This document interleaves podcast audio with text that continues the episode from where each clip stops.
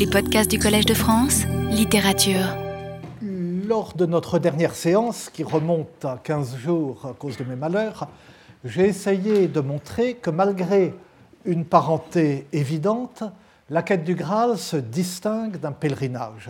Et j'ai essayé de le montrer en examinant la signification des véritables pèlerinages qui se trouvent insérés dans les romans du Graal, à travers deux exemples, et même trois exemples. Dans le conte du Graal de Chrétien Troyes, la rencontre par Perceval après ces cinq années d'errance et d'oubli de Dieu et de soi-même, des chevaliers et des dames pénitents qui reviennent de s'être confessés à cet ermite qui se révélera être son oncle et auquel se confessera lui-même après être rentré en lui-même. Au début du haut livre du Graal, Perlesvos, le pèlerinage du roi Arthur à la chapelle Saint-Augustin dans l'espoir d'être guéri de sa mélancolie, et plus loin, dans le même roman, son pèlerinage au château du Graal après la reconquête de ce château par Perlesvos, mais ce pèlerinage-là, nous ne, ne ferons que le mentionner. Alors, j'étais au seuil de l'examen du deuxième texte, le pèlerinage d'Arthur à la chapelle Saint-Augustin dans Perlesvos, mais avant de m'y plonger, j'apaise un remords euh, qui m'est venu touchant le passage de Chrétien de Troyes que nous avions commenté, ou que certains ont suscité en moi. Vous vous souvenez que les chevaliers et les dames rappellent à Perceval, qui n'a plus la notion du temps, et donc plus la notion du temps liturgique, que c'est le vendredi saint. Et ils lui font un petit résumé de la passion et euh, de l'incarnation et de la passion rédemptrice du Christ. Or, il y a dans ce passage cinq vers d'une telle violence contre les Juifs qu'ils ont, frappé, évidemment, tous les lecteurs, et que, euh, de ma part, il était choquant de ne pas au moins les relever et de faire, comme j'ai pu en donner l'impression, comme si tout ce passage était d'une élévation spirituelle uniforme, admirable, etc. Euh, les faux juifs pour leur envie qu'on devrait tuer comme chiens, euh, les juifs menteurs pleins d'envie qu'on devrait tuer comme des chiens, ont fait leur malheur et notre grand bonheur quand ils euh, mirent en croix. Évidemment, ces vers ont fait couler beaucoup d'encre et, je le signale comme ça en passant, enfin c'est hors de notre sujet, on en a en particulier tiré argument, mais évidemment à côté d'autres arguments, pour soutenir que Chrétien était lui-même un juif converti, qui aurait contre son ancienne foi une violence de néophyte, ce qui est une façon de l'exonérer peut-être à bon compte. Mais enfin, euh, c'est ce qu'on a dit. Vous savez, il dit lui-même avoir traduit dans les Métamorphoses d'Ovide euh, l'histoire de Philomène, de Thérée, etc. Et on possède une telle traduction qui est peut-être la sienne, qui est même probablement la sienne, et dont l'auteur dit s'appeler chrétien ligues, g o s Et on a supposé qu'il fallait comprendre chrétien le goy et y voir un sobriquet lié euh, à sa conversion. Tout cela, euh, ce ne sont euh, que des hypothèses, mais voyez, on formulerait n'importe quelle hypothèse pour pouvoir, encore une fois, euh, exonérer un peu un poète et un romancier qu'on voudrait tant pouvoir admirer sans restriction, même si les reproches qu'on peut lui faire sont anachroniques, on le sent tellement proche qu'on voudrait pouvoir tout aimer en lui. Mais je reviens à Perlesvos, qui s'ouvre donc sur ce, un pèlerinage déconcertant, celui du roi Arthur à la chapelle Saint-Augustin. Encore une fois, il y a des places euh, euh, vers les premiers rangs, et même pas trop vers les premiers rangs, et euh, c'est, plus agréable que de rester debout, mais enfin, ce que j'en dis, hein, c'est comme... Alors, le contexte et l'esprit de ce pèlerinage sont très différents de ceux du Comte du Graal, évidemment. Et d'abord parce que euh, Perezvaux, c'est un roman sanglant, même sauvage, qui n'a aucune réticence face à la violence chevaleresque et qui voit au contraire le moyen le plus naturel euh, d'une évangélisation conçue à la manière forte. Le, euh, et donc, cette euh, cette sorte de dichotomie, hein, le fait que Perceval devient un chevalier, toujours meilleur chevalier en s'éloignant toujours plus de Dieu et donc de la réussite de sa quête, le fait qu'il euh, y a une divergence entre la valeur chevaleresque et la réussite dans la quête, qui est soulignée par Chrétien, ce n'est pas quelque chose qu'on peut présenter dans les mêmes termes euh, s'agissant de Perlesvos. Mais ce pèlerinage initial n'en mérite pas moins d'être pris en considération. D'abord, parce qu'il rend dès l'abord, enfin d'abord dès l'abord, hein, enfin, il rend tout de suite attentif à des préoccupations spirituelles et théologiques qui sont extrêmement présentes dans ce roman bizarre à côté de sa violence obsessionnelle et sanguinaire. Et ensuite, parce qu'il imbrique de façon inextricable, mais avec une sorte de délibération, le pèlerinage et la quête, euh, mais une quête qui n'est pas à son en elle-même celle du Graal, comme s'il cherchait à les justifier euh, l'un par l'autre. Donc je l'avais dit, et j'en étais là, euh, je crois, à peu près à la fin de la dernière séance, le roman consacre toute sa première branche à la mélancolie du roi Arthur et à sa guérison à la suite du pèlerinage. Il s'ouvre sur une invocation solennelle, une invocation trinitaire, à la fois théologique, doublée d'un appel à la conversion. Ici commence le haut livre du Graal, au nom du Père, du Fils et du Saint-Esprit. Ces trois personnes sont une seule substance, et cette substance est Dieu, et c'est de Dieu que procède le haut livre du Graal. Tous ceux qui l'entendent lire doivent en pénétrer le sens et oublier toutes les vilenies qu'ils portent dans leur cœur. une, une définition théologique de la Trinité. Et le roman annonce qu'il va raconter l'histoire de ce bon chevalier, chaste, vierge de corps, hardi de cœur, des malheurs causés par son silence, faute d'avoir prononcé quelques paroles, et, euh, comme dit le roman, et il va parler de la joie que euh, la réparation qu'il a faite de sa faute a apporté ensuite aux îles bretonnes. Puis, on rappelle en quelques mots l'histoire de Joseph d'Arimathie, donc euh, la tradition de Robert de Boron, bien que le roman se présente comme une sorte de continuation euh, de celui de Chrétien de Troyes. Et on passe sans transition au règne du roi Arthur, qui a fait progresser plus qu'aucun autre euh, la loi de Jésus-Christ jusqu'au moment où lui est venue une volonté délayant, une sorte de procrastination, une sorte d'abolie, une sorte de paralysie de la volonté qui délaye sans cesse, qui l'empêche de prendre des décisions. Et à ce moment-là, le récit commence vraiment. Et cet enchaînement appelle les remarques suivantes. D'abord, le roman se présente comme une histoire sainte.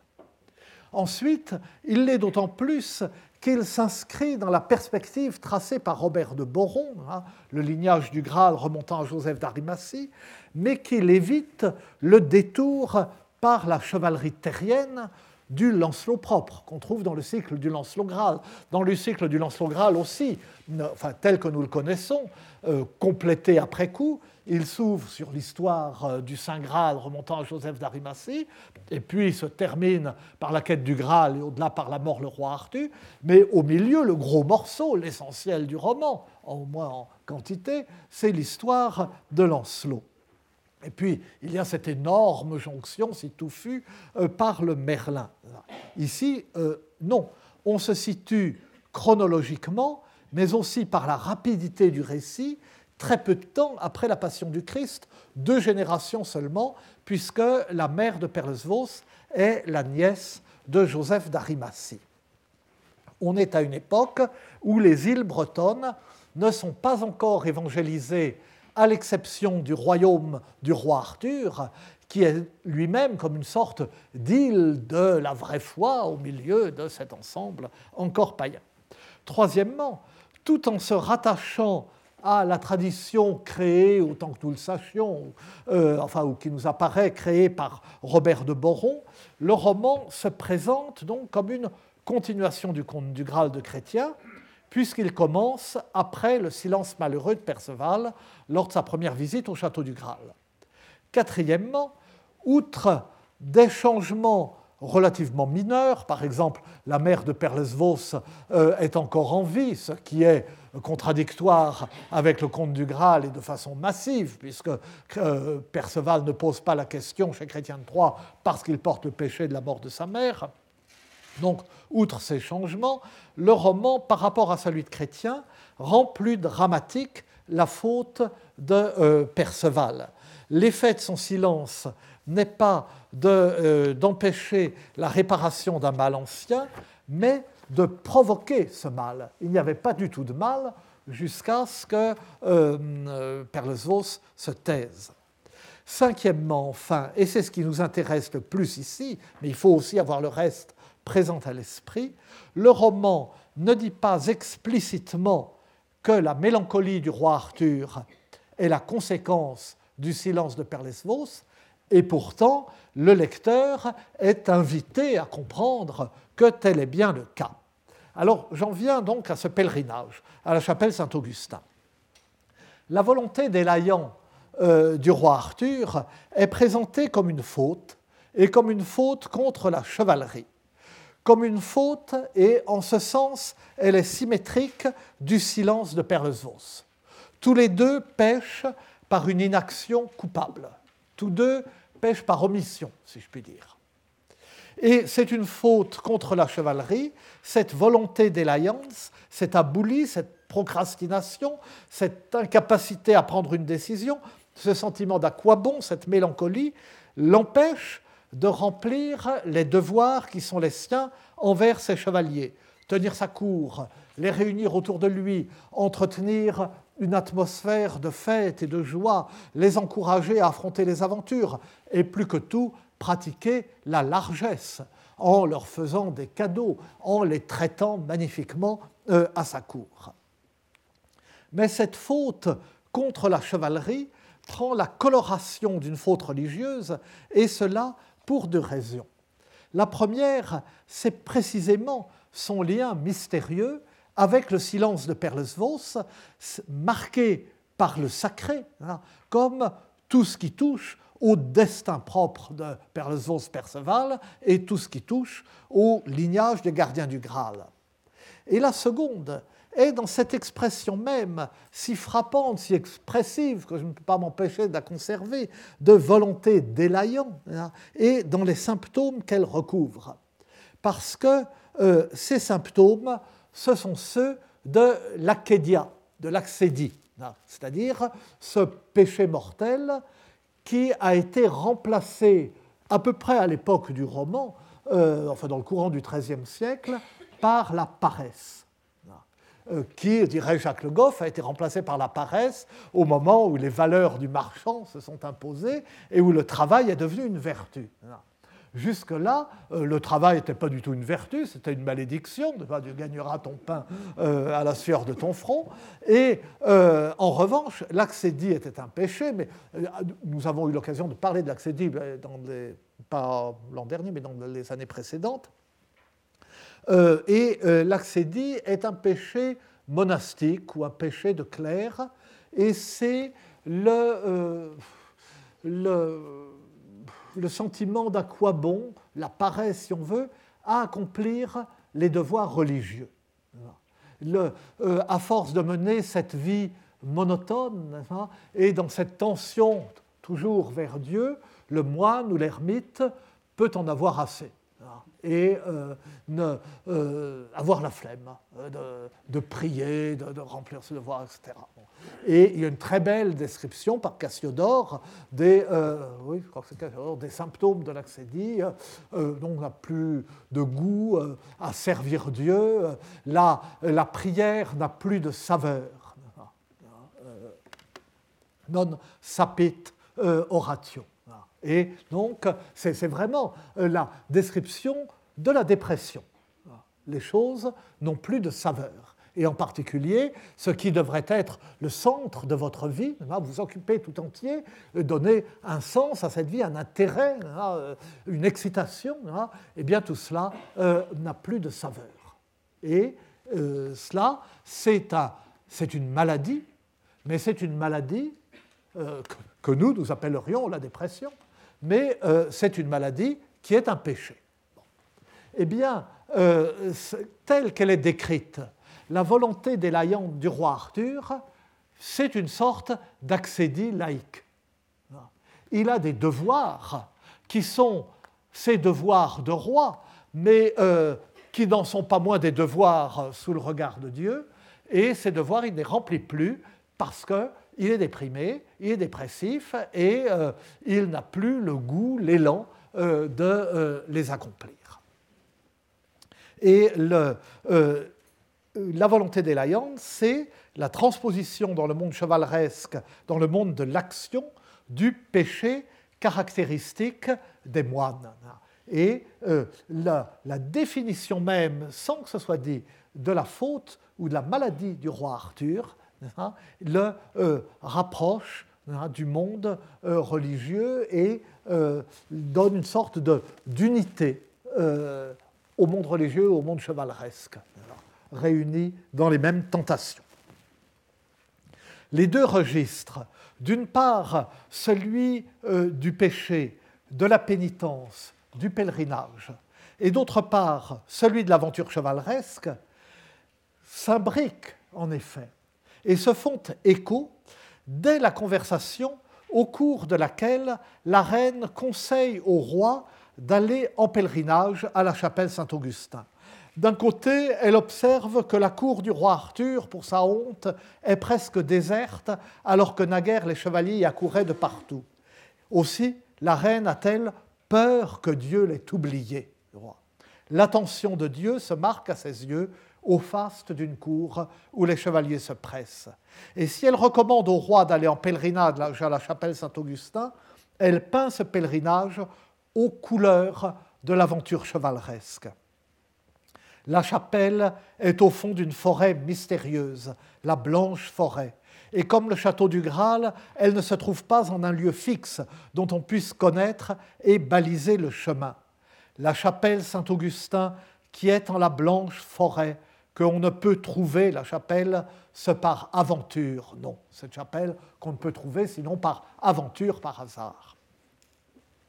Un peu plus loin, elle ajoute que le lieu est mout périlleux, et la chapelle est moult aventureuse.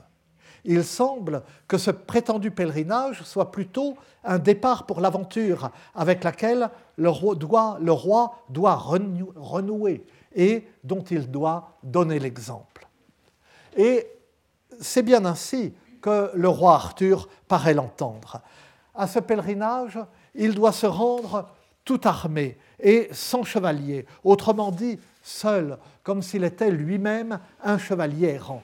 Et il insiste sur le danger et le mystère de l'aventure en observant que plus on se rend en nombre à cette chapelle, plus on se met en danger. Je vous donne tout le passage, mais que je ne commente pas exactement dans cet ordre, c'est bien dans le bon sens. Et voyez, c'est la, fin du passage.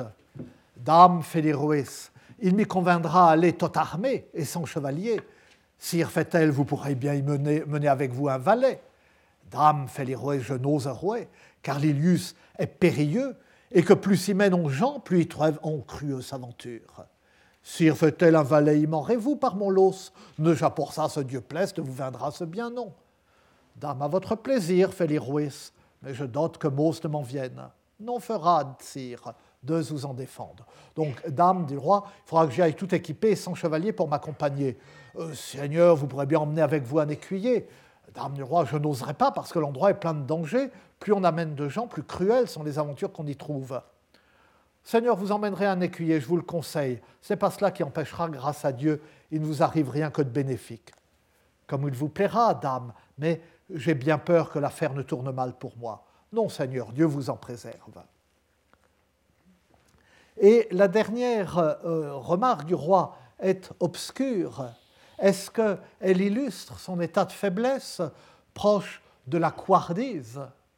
Je crois plutôt qu'elle annonce le destin de Caius, l'écuyer qu'il devait emmener avec lui et qui est tué en rêve, comme vous le savez, avant d'avoir pu l'accompagner.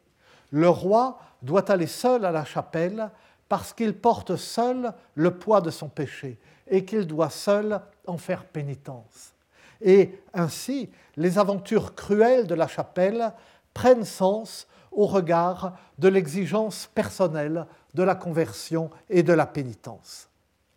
Parce que, d'un autre côté, l'appel à la conversion et à la pénitence, l'espoir dans le pardon de Dieu par l'intercession d'un aussi grand saint que Saint Augustin, tout cela est aussi présent dans cette conversation. Et euh, c'est présent à égalité, si je puis dire, avec les éléments qui renvoient à l'aventure, à la chevalerie, au mystère, au danger. Tout à l'heure, je n'ai cité chaque fois que la moitié des euh, propos de la reine. Si on lit la phrase jusqu'au bout, on voit que chaque fois, la mention de l'aventure ne fait qu'introduire l'essentiel, celle du pèlerinage, de la prière, de la guérison. Sire, dit la reine, si vous alliez à la chapelle Saint-Augustin, qui est en la blanche forêt, qu'on ne peut trouver ce par aventure, non, ça c'est ce que je vous lisais. Je crois que vous auriez talent de bien faire au repérier, je crois que vous auriez envie de bien agir euh, au retour.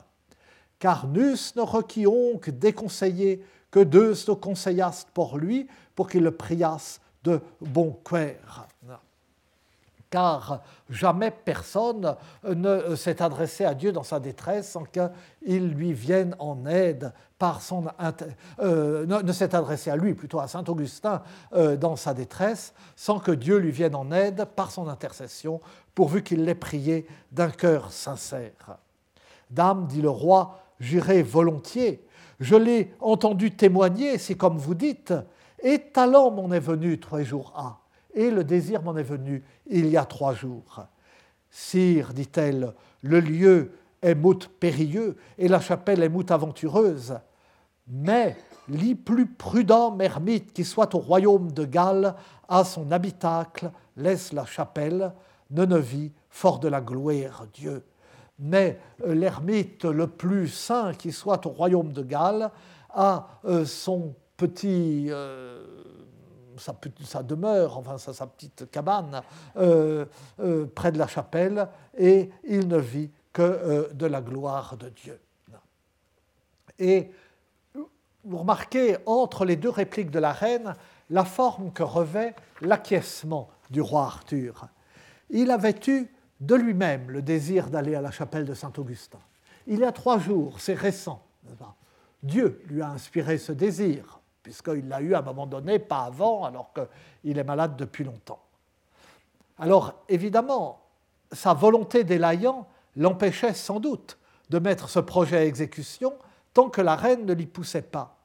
Mais fondamentalement, il y a là un écho de ce que dit Saint Bernard dans De Diligendo Deo, que vous vous en souvenez. Hein. Dieu nous prévient, nous devance, en mettant en nous le désir que nous avons de lui. Dieu a inspiré au roi Arthur, au fond de sa déréliction, le désir d'aller à la chapelle Saint-Augustin. Reste la discussion qui suit sur le point de savoir s'il doit y aller seul, la décision de se faire accompagner d'un seul écuyer apparaissant comme un compromis entre y aller seul, euh, comme euh, il le voudrait, et se faire accompagner de chevaliers comme le veut la reine, euh, apparemment parce que comme l'idée de la reine, c'est qu'il retrouve le goût de l'aventure, euh, le faste de sa suite, le goût de l'aventure et le goût de, tenir sa cour. Le faste de sa suite serait un début hein, vers euh, cette résurrection. Avec mais avec un écuyer, le roi Arthur sera seul sans être seul. Mais vous savez, l'écuyer Caius ne l'accompagnera pas, puisqu'il le précédera, mais en rêve, et qu'il en mourra. Cet épisode, vraiment saisissant, la mort de Caius, garde en lui-même tout son mystère. Dans l'économie du roman, il équivaut à une sorte de réhabilitation anticipée du roi Arthur. La reine a raison de se désoler de son état et de lui conseiller ce pèlerinage à la chapelle Saint-Augustin à laquelle, auquel il avait lui-même pensé. Mais c'est lui qui a raison de vouloir contre son avis à elle, y aller seul. Il a tellement raison que finalement il devra y aller seul et que le, destin, on ne sait pas qui, l'empêchera euh, d'y aller accompagné. Il a raison de vouloir y aller seul parce que la solitude est la condition de l'aventure chevaleresque. Le chevalier errant est seul, mais la solitude est aussi la condition de la cure psychologique et spirituelle à laquelle euh, le roi est invité. Personne ne peut faire cela à sa place. Et personne ne peut même faire cela avec lui.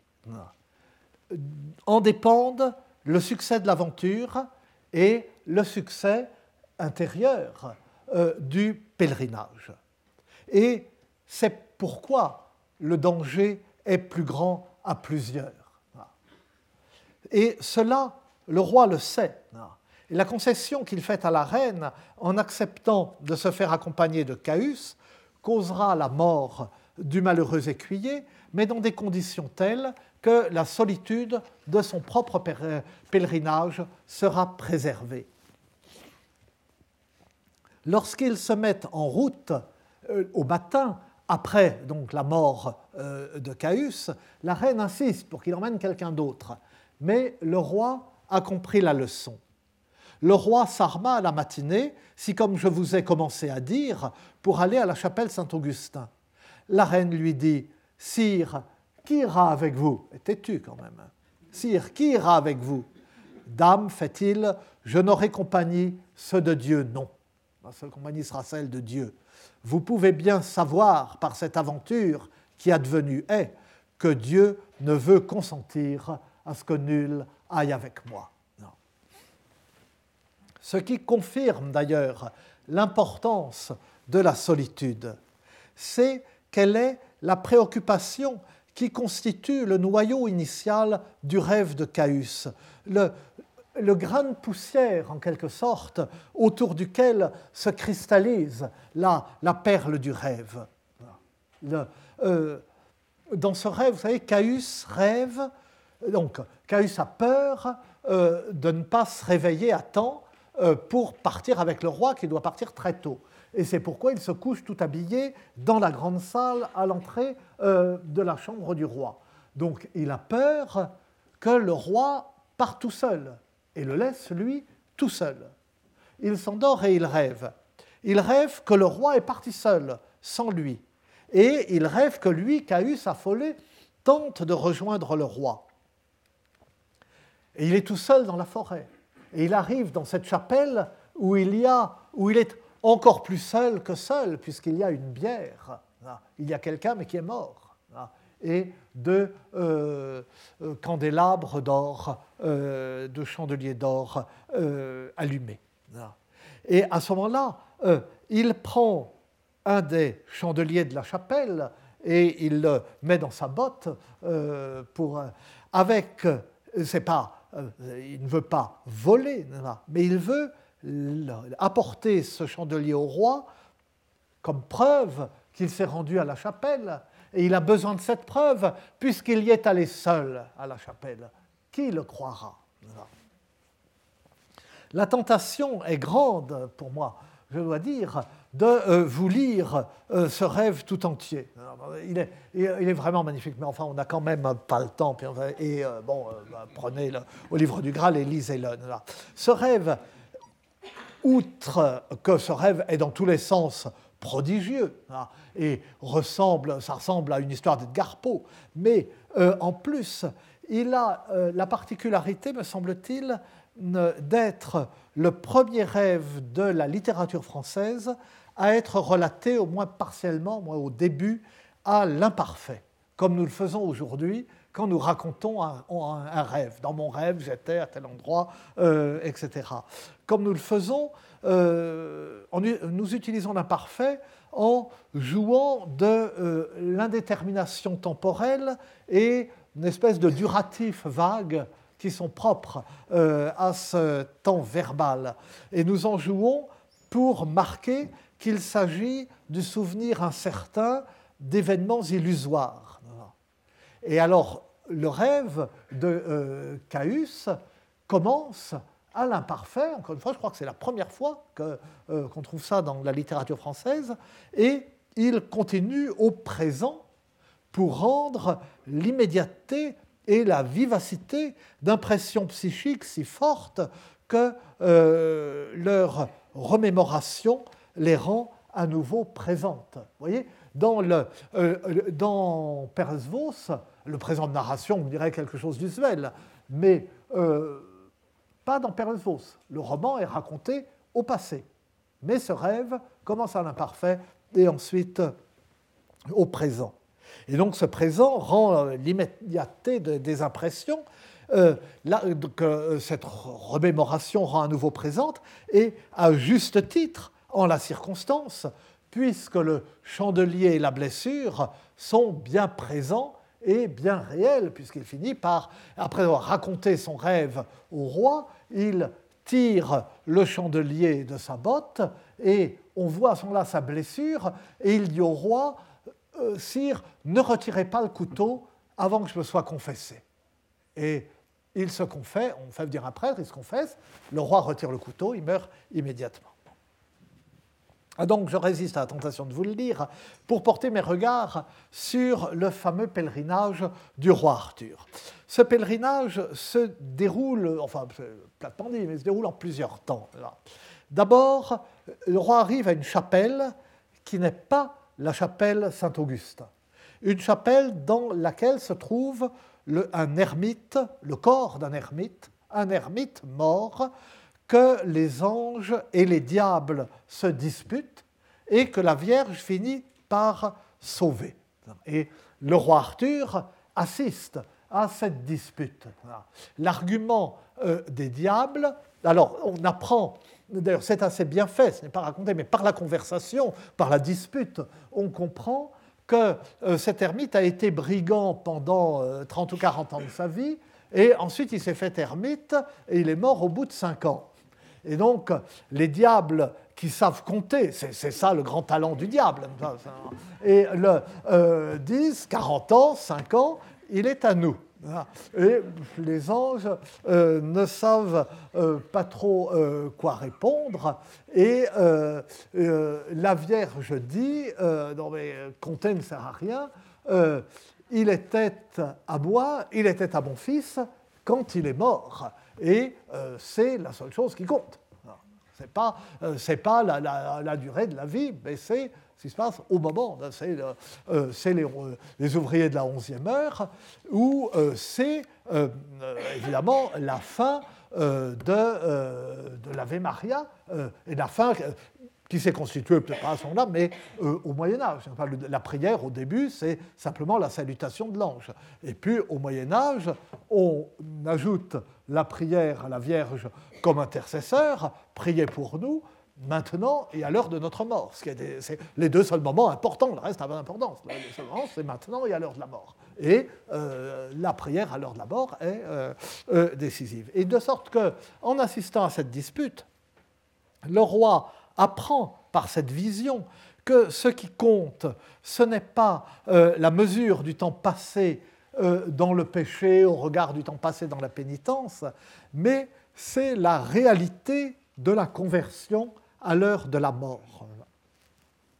Non pas euh, la mesure du temps ne compte pas plus que la mesure de l'espace. C'est toujours non pedum passibus sed desideris. Là, c'est euh, non anis euh, cède euh, desideris. Ce n'est pas une question de temps, c'est une question de désir. Alors, il a cette première expérience qui lui donne, en somme, le sens euh, du pèlerinage et la valeur de la conversion. Puis il rencontre une demoiselle sur une mule alors là, on est dans l'aventure chevaleresque, on rencontre toujours des demoiselles sur des mules, qui lui indiquent la chapelle Saint-Augustin et lui confirme combien le lieu est dangereux. Donc, euh, l'imbrication du religieux du chevaleresque, si présente dans les propos de la reine, se retrouve dans la façon dont euh, l'aventure est vécue.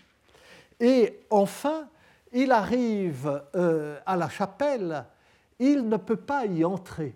Mais du seuil, il, voit, euh, il assiste à la messe que célèbre euh, l'ermite qui y réside. Et euh, c'est une messe miraculeuse, puisqu'il lui est donné de contempler la réalité de la transubstantiation, et même la réaliser une sorte de, de raccourci de l'incarnation. Au début de la messe, il y a, l'ermite n'est pas seul pour dire sa messe, il dit sa messe devant, alors c'est présenté comme cela, comme si c'était tellement difficile à interpréter, mais c'est le propre de ces visions. Euh, L'ermite dit sa messe devant une dame très belle qui porte un enfant euh, sur ses genoux. Et puis euh, l'enfant grandit pendant la messe, n'est-ce pas? Et puis au moment de la consécration, ce n'est plus un enfant, mais c'est un homme crucifié qui est avec une couronne d'épines. Mais on ne dit pas, il voit, il voit le Christ en croix. Le roi voit un homme crucifié avec une couronne d'épines, comme si euh, l'interprétation était difficile, mais et aussi pour donner le, sentiment de la réalité de ce qu'il voit. S'il voit, le Christ en croix, il voit comme une image, pas, comme le Christ qui est, pas, le crucifix qui est sur l'autel ou euh, au-dessous, que sais-je. Mais là, il voit euh, un homme, il voit réellement un homme crucifié. Et euh, alors, pourquoi assiste-t-il à la messe du seuil de la chapelle? Parce que l'ermite lui explique, une fois qu'il a terminé la messe et qu'il a enlevé les ornements sacerdotaux, qu'il le rejoint dehors, que euh, son péché euh, l'a empêché l'empêcher, l'a empêché, là aussi c'est malheureux, mais enfin bon, c'est vrai, d'entrer dans la chapelle jusqu'à ce que la messe soit dite. Et quel est ce péché. Quel est le péché du roi Arthur? Eh bien, lui dit l'ermite, ce péché, c'est d'avoir manqué à la largesse et aux vertus chevaleresques. Donc, vous voyez, ce n'est pas comme dans Chrétien III, qui a fortement le, le sentiment hein, que les valeurs chevaleresques ne se confondent pas avec les vraies valeurs que euh, poursuivent les quêteurs du Graal. Là, euh, euh, c'est un péché contre la chevalerie, et le péché contre la chevalerie est un péché contre Dieu. Et l'ermite ajoute que depuis que Perlesvaux est resté silencieux devant le Graal sans poser la question attendue, les guerres qui ravagent toutes les terres cette espèce de déferlement de la violence euh, sur le monde, euh, ces guerres rendent cette forêt extraordinairement dangereuse et en font le lieu de toutes les violences. De sorte que la connaissance que le roi Arthur avait des dangers de cette forêt, hein, c'est une connaissance euh, d'une certaine façon récente, liée au silence de Perceval. Le monde entier sait que ce silence de Perlesvos a entraîné euh, cette violence. Et cette violence, Arthur en fait l'expérience à peine a-t-il quitté l'ermitage, et il se trouve immédiatement emporté dans le, tourbillon des combats et des merveilles. Il affronte, il quitte la chapelle, il rencontre un chevalier noir avec une lance enflammée, et ce euh, chevalier noir ressemble à l'homme noir, au géant noir, mais à pied qu'avait rencontré Caius et qui a tué euh, Caius. Il rencontre, euh, et ce, monde de l'aventure et de la merveille se trouve même comme matérialisé parce qu'il se trouve face à une barrière euh, qu'il doit lever pour, pour y pénétrer. Il y, a, il y a une barrière, il ouvre la barrière, il est de l'autre côté, et à ce moment-là, il est dans. Ça, un côté Lewis Carroll. Donc derrière, il est dans, le monde euh, de l'aventure. Et la lance enflammée du chevalier noir ne s'éteint que lorsqu'elle est plongée dans son sang. Le chevalier noir le blesse, la lance s'éteint, et à ce moment-là, le chevalier est moins dangereux. Et le roi Arthur euh, le tue. Et la blessure qu'il a reçue de la lance enflammée du chevalier noir ne peut être guérie que par le sang du chevalier noir qu'il finit par tuer. Comme si la lutte contre les puissances de l'enfer, que, que, représente très visiblement ce chevalier, ne pouvait être gagnée que par le baptême du sang. Et quand le roi Arthur regagne Cardueil, il est parce que euh, ça se passe à, à qui n'est pas la résidence habituelle du roi Arthur dans les romans arthuriens, c'est Camalot, comme chacun sait, et dans certains romans, euh, c'est Londres. Là, c'est Cardueil, où euh, il séjourne quand il se bat, comme il le fait souvent, contre les, sauvages du Nord, les Écossais, les Pictes, etc., comme euh, au, début euh, du, du Lanval euh, de Marie de France, enfin, Cardueil, sur Journette, qui Reis, Arthur, les Prousse et les Cortés. Pour les Escots, c'est les Pits qui destruent le pays.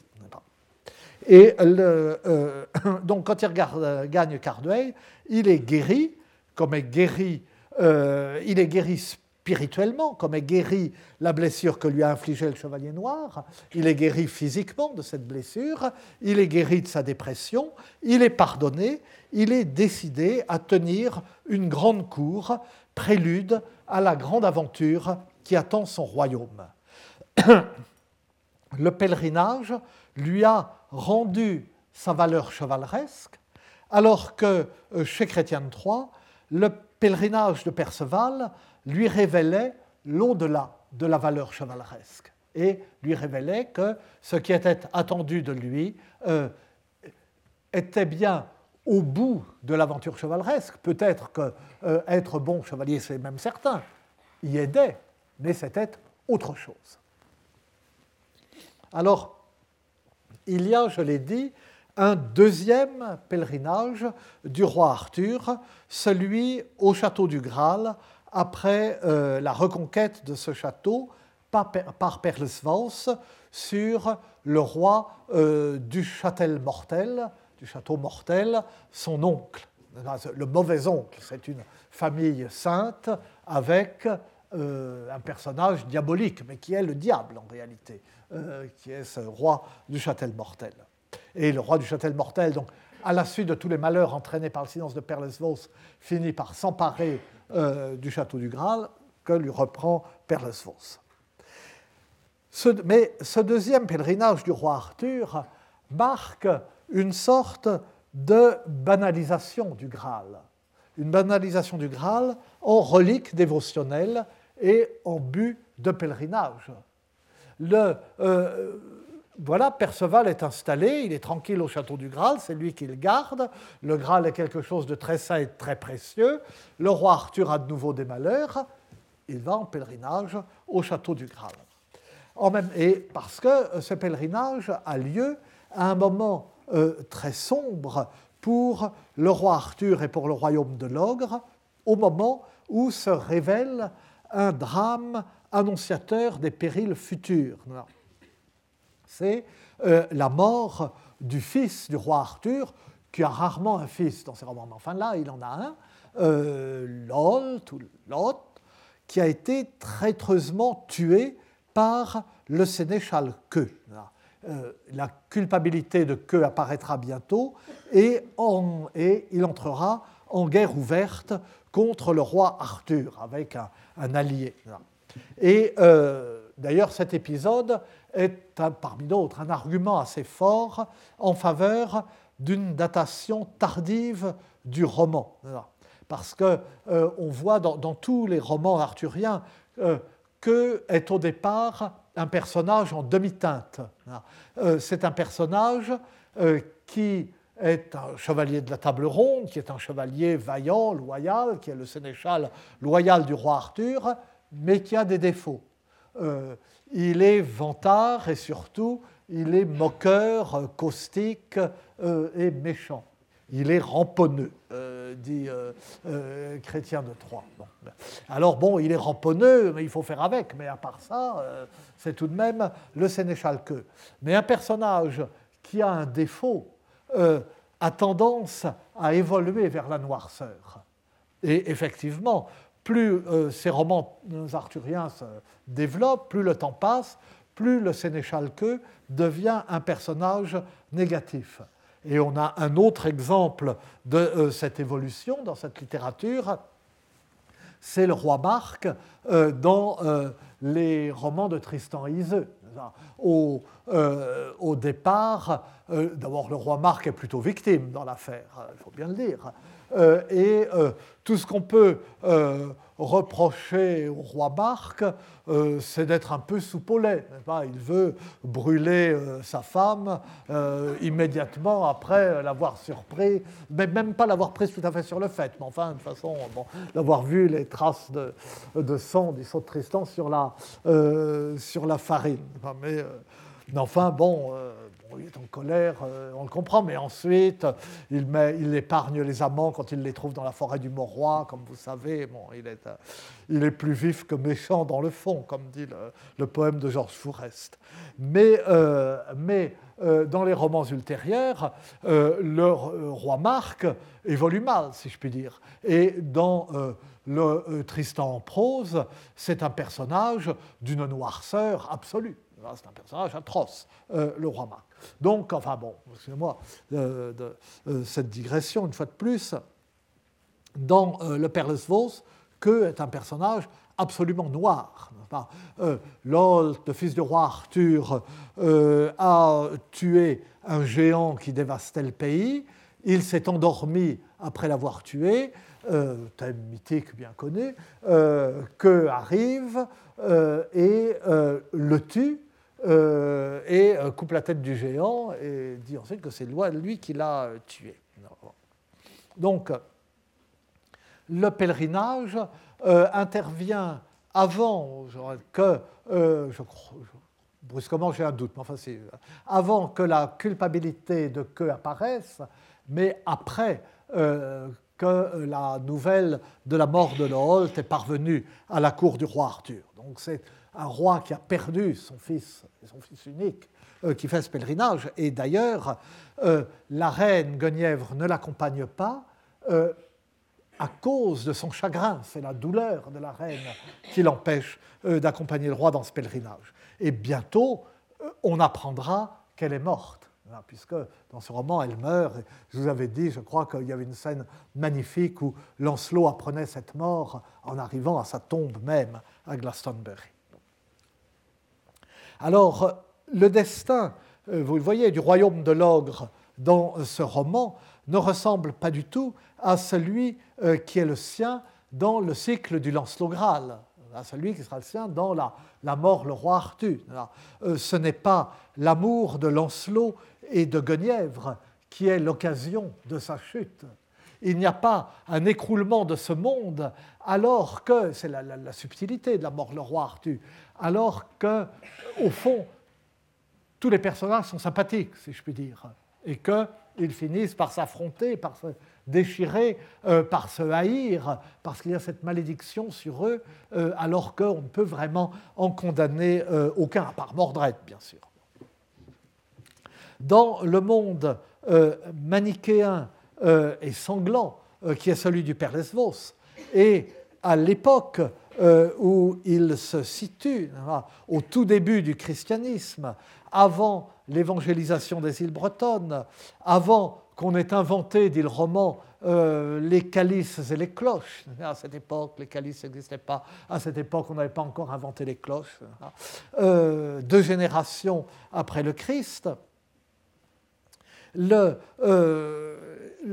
on est, le monde du roi Arthur, le royaume de l'ogre, est affronté à la résistance et à l'agressivité des forces du mal, mais de forces du mal qui euh, l'infiltrent avec eux, mais qui pour le reste lui sont extérieures. Euh, il va disparaître euh, puisque le roi Arthur, qui a perdu son fils puis sa femme, n'aura pas de descendance. Mais précisément dans ces circonstances, le pèlerinage d'Arthur au château du Graal vaut reconnaissance que l'avenir de son royaume n'est pas matériel, hein, qu'il ne dépend pas de cette descendance qu'il n'a plus, hein, mais que l'avenir de son royaume se fond dans l'histoire du salut et dépend de la royauté spirituelle qu'exerce Perlesvos dans ce château qu'il a su reprendre aux forces du mal qui s'en étaient emparées en la personne du roi du Chastel mortel. De sorte que on a à la fois une situation qui paraît simpliste, manichéenne, euh, encore une fois, les bons, euh, les méchants, euh, les, chrétiens, les infidèles, les sanctifiés et les démons. mais en même temps, il y a une sorte de rencontre des deux histoires arthuriennes. L'histoire laïque enraciné dans l'Antiquité classique euh, du roi Arthur et euh, l'histoire, euh, l'histoire du Graal, le roi Arthur, au moment où il ne peut plus compter sur une, succession physique, en quelque sorte, et sur une descendance, sur une perpétuation naturelle de sa lignée et de son royaume, va en pèlerinage euh, au château du Graal et euh, euh, s'en remet à Perlesvos et à la royauté spirituelle qui s'est établie sur ses terres même, dans son royaume même, avec ce château du Graal. Alors en conclusion sur ces pèlerinages, je rappelle ce que nous avons déjà vu, donc, d'une part, euh, ce sont des pèlerinages proches. L'éloignement n'est pas dans la distance matérielle, non pedum passibus. Euh, pour euh, Perceval, chez Chrétien, il n'a qu'à se détourner de, sa route un tout petit peu, suivre le chemin balisé par les rameaux attachés pour trouver l'ermite. Pour le roi Arthur, cette euh, chapelle de Saint-Augustin est dans la Blanche Forêt, on ne sait pas trop où, on, ne sait, pardon, euh, ça, pardon, pardonne-moi cette liaison, on ne sait pas trop où, et puisqu'elle apparaît et disparaît à, à volonté, mais elle est toujours proche, puisque dans son rêve, Caius fait l'aller-retour le temps d'un rêve, puisque le roi Arthur la trouve euh, et ensuite affronte l'aventure du Chevalier Noir et encore d'autres épisodes euh, avant de rentrer euh, à Cardueil, apparemment à peu près dans la même journée. Ben, s'il faut compter de cette façon hmm, plate. Donc, le, et le, pèlerinage au château du Graal, on ne précise pas quelle est la distance, mais enfin, tout se passe à l'intérieur du royaume de l'ogre, ce n'est pas, euh, il ne va pas en Terre Sainte ni à Saint-Jacques-de-Compostelle. On reste dans des lieux relativement euh, familiers, au moins euh, en Bretagne. Donc des pèlerinages proches. Deuxièmement, des pèlerinages qui sont, encore une fois, distincts de la quête du Graal et qui, dans certains cas, s'opposent à elle. Euh, la quête du Graal n'est pas en elle-même un pèlerinage. Euh, dans le cas de Chrétien, euh, de Perceval, nous avons vu l'opposition. Dans le cas du pèlerinage à la chapelle, Saint-Augustin, ce n'est pas ce, ce, pèlerinage est une sorte de prologue ou de prélude après lequel Perlesvos pourra se remettre en quête du Graal, puisque c'est c'est à Perlesvos seul qu'il appartient de euh, trouver le château du Graal et de poser la question. Les autres se mettront en quête aussi, euh, Gauvin, euh, Lancelot. Tout cela sera déterminé par la guérison du roi Arthur, mais le roi Arthur même et son pèlerinage sont en dehors de la quête. Et le second pèlerinage du roi Arthur, ce n'est pas non plus la quête du Graal, puisque la quête du Graal est achevée. C'est parce qu'elle est achevée qu'il peut se rendre en pèlerinage au château du Graal. Troisièmement, le, non, bon, troisièmement, c'est la même chose, n'est-ce pas? Euh, Donc, euh, euh, je, me répète scandaleusement. Donc, le pèlerinage Perceval en dehors. Premier pèlerinage prépare, d'Arthur prépare la restauration de l'aventure chevaleresque à laquelle son péché d'avoir renoncé, et euh, euh, son deuxième pèlerinage manifeste que la prouesse chevaleresque, pour ne pas être écrasée par la chevalerie diabolique, a besoin de se soumettre à une autre hiérarchie que celle de sa cour. Et c'est ainsi que nous sommes amenés au dernier point que euh, nous examinerons, euh, celui du Miles Christi, celui du chevalier du Christ ou du soldat du Christ, et de euh, la justification de la chevalerie en elle-même dans ses romans, et de la justification de la chevalerie au regard de l'aventure spirituelle qu'est celle du Graal. Mais nous verrons alors que présente, enfin, d'ordinaire, c'est pas que je veux dire que moi j'ai trouvé ce que personne n'a trouvé, mais enfin, c'est uniquement des questions de perspective. Bon. Mais euh, on a tendance à considérer euh, ces romans comme euh, le type même des romans de la littérature qui exaltent la chevalerie chrétienne, la chevalerie célestielle, l'expression existe, mais nous verrons qu'il faut se méfier euh, de euh, son sens, et euh, cette littérature qui, au terme d'un long, processus, consacre la christianisation de la chevalerie. Évidemment, c'est vrai, mais nous verrons aussi, et peut-être surtout, que la justification de la chevalerie dans ces romans est beaucoup plus difficile et beaucoup plus ambigu qu'on ne pense. Que euh, d'abord que le, admettre que l'état de chevalier est en soi un état qui prédispose au salut n'est pas quelque chose qui va de soi dans la société médiévale, contrairement à ce qu'on pourrait penser, c'est même le contraire, que euh, ces romans euh, ont du mal à trouver une justification à la chevalerie et que celle qu'il trouve, celle qu'il lui donne, en faisant tout de même de la chevalerie l'instrument de la quête du Graal et en décidant que le Graal ne peut être découvert que par des chevaliers, cette justification est ambiguë, est incomplète et euh, qu'elle se double parfois euh, d'une presque condamnation. Donc c'est ce que nous verrons la prochaine fois. Je vous remercie. Retrouvez tous les podcasts du Collège de France sur www.collège-de-france.fr.